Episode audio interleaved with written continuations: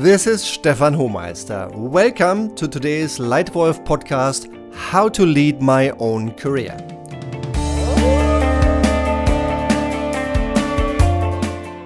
This Leitwolf podcast in general shares tips and ideas and insights on how to become the leader you would like to become. And this particular one today is about a very, very special situation. It's one of those rare moments where you in your career start to consider whether you are still in the right company, whether you should lead change for your own career. As a lead wolf, you want a career according to your desires. You are strong, you are engaged, and you do have alternatives. And everyone knows that you have alternatives. And I also think it's good and right to look at these professional opportunities outside your own employer once in a while. This way, you learn to assess the reality, you learn to assess options and your own value for, um, for employers out there. And if you do that, then you're not staying with your current business as a result of the lack of alternatives, but you're staying as a result of your conscious choice. In my first 16 years I received and declined a number of alternative offers from different employers, which would have significantly increased my responsibility and my salary. I considered, but I wholeheartedly refused because I was happy and I was growing in my own company. I got confidence, I got more and more responsibility, I was allowed to grow, and I was allowed to mistakes without ever feeling punished. And that was worth a lot to me, so I was happy to stay. And yet one day I felt my time to change had come. I was a managing director for three countries, running a sizable business and a big organization, but I wanted more and I became impatient. We had had more than two very successful years and I wanted to continue advancing my career at the pace that I had been used to. But when I started these conversations with my bosses at the time, they said, Stefan, you're continuing to perform very well, and you produce very good results, and you develop very fast. But you know, now you are a managing director, and at this level, your career advancements will be a little slower than you used to be, than they used to be for you.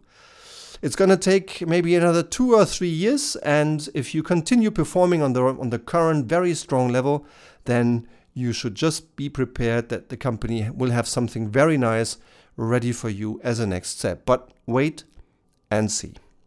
And I was impatient. And exactly into that situation, I got an attractive offer from another company. It was not maybe, but for sure. It was not sometime, but it was right now. And it was not in any area or industry in the world where I didn't have a clue. It was in my own home country. And it was a very sizable opportunity with much bigger responsibility than I was used to. So for a weekend, I thought, what should I do? If I stay, I at least lose any right to ever complain about what I perceive to be a slow progress in my career. So after a weekend of strong consideration and discussion with my wife, I decided to accept and go for it. So I left my first employer after 16 years.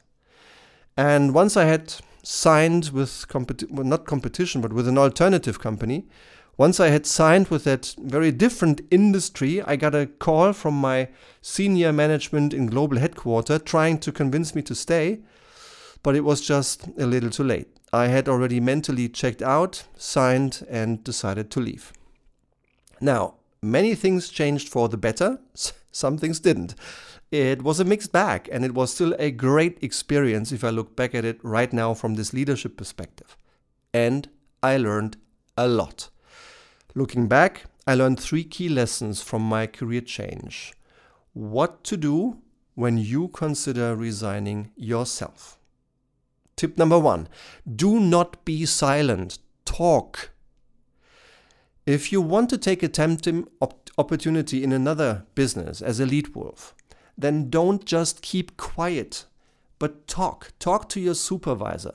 It is not a surprise to anyone that others may be trying to hunt you and approach you, and that you may be considering alternatives. It's not a surprise. Your boss knows it, so why keep silent?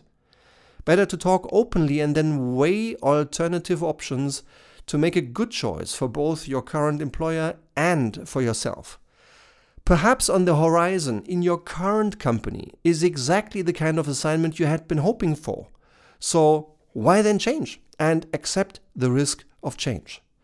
Experience tells that 40 to 50% of all changes, company changes on middle and senior management levels fail because they lead to yet another company change within less than 24 months.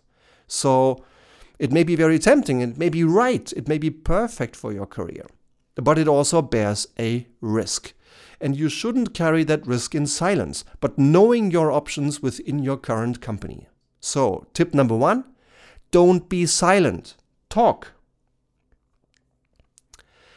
Tip number two don't leave for a job. Change for a career. At least one or two meaningful assignments post your entry role. That's the minimum you should be able to see and explore and really get specific on during your conversations, your interview phase. Because then and only then, in my view, it makes sense to change the company if you can see a career in ahead of you and not just one job for the next two or three years. So don't leave for a job, change for a career. And tip number three culture fit and gut feeling. In all my experience, and I think many leaders share this experience, the single most important factor for a successful change of companies and employers is culture fit. To what extent and how well do I fit the culture of the new company? The way they talk with each other, their values, the way they treat each other. Am I really fitting into that culture? Only if you can say full heartedly, yes, I do. Full heartedly feel that the pace of change that that company wants to go fits your own view. Yeah, there are some things that should stay for a while, and there are some things that should be changed. What does that new employer want to keep, and what do they want to change? And how does that feel for you? Is that too fast? Is it not fast enough for you? Yeah. So change, values, vision, those soft factors play a huge role. And I think ultimately the key factor is culture fit, and you should trust your gut feeling. Only if you feel you fit into that culture, and you can find out by getting answers, getting examples, by talking to current employees, by maybe even talking to people who recently left that business. You should find out what the culture really is as far as you can and judge whether you yourself like that culture and whether you will flourish, grow, and enjoy. So, tip number three culture fit and gut feeling. Net, my three best tips for you on how to lead your own career in those moments when you're considering to resign and leave. Number one, do not be silent, talk. Two, don't leave for a job, change only for a career. And three, culture fit and gut feeling. Would you like any further tips on how to lead successfully? Then please come and join one of my free Leitwolf seminars or join one of our Leadwolf workshops. In the week of July 1 to July 8, there is a very special time because one, we are going to change and upgrade this Leadwolf podcast even further with even more precise tips and some interview formats in between. And two, you can win even valuable prizes. The first prize, if you decide to go ahead and post a rating and a comment on iTunes about this Leitwolf podcast, and if you drop me your email address so I can contact you if you win, then you may be the lucky winner of a two hour free leadership workshop with your career colleagues in your company and with myself. We are going to discuss and work on the most important topics of leadership that matter to you. And I can promise from experience, you're going to have a hell of a lot of fun as well. And second prize, among all others, everybody else who will leave a rating or a comment on iTunes between July 1 and July 8. All of these people will, re- will receive a one hour free telephone coaching with myself. If you leave that rating if you leave your name and your email address so I can contact you. We will spend a full hour on your most important leadership challenge.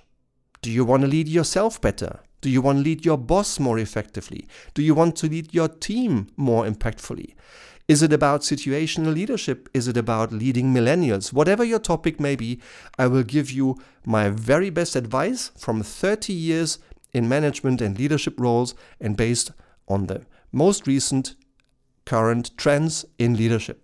So please go ahead, leave a rating, leave a, an assessment on this Leitwolf podcast in iTunes, drop me your email, and then I'm very much looking forward to being in touch again. I hope you enjoyed it, and I really look forward to next time when we are together here in the Leitwolf podcast or maybe in a one on one telephone coaching conversation. Thank you for your time. Your Lead Wolf, Stefan.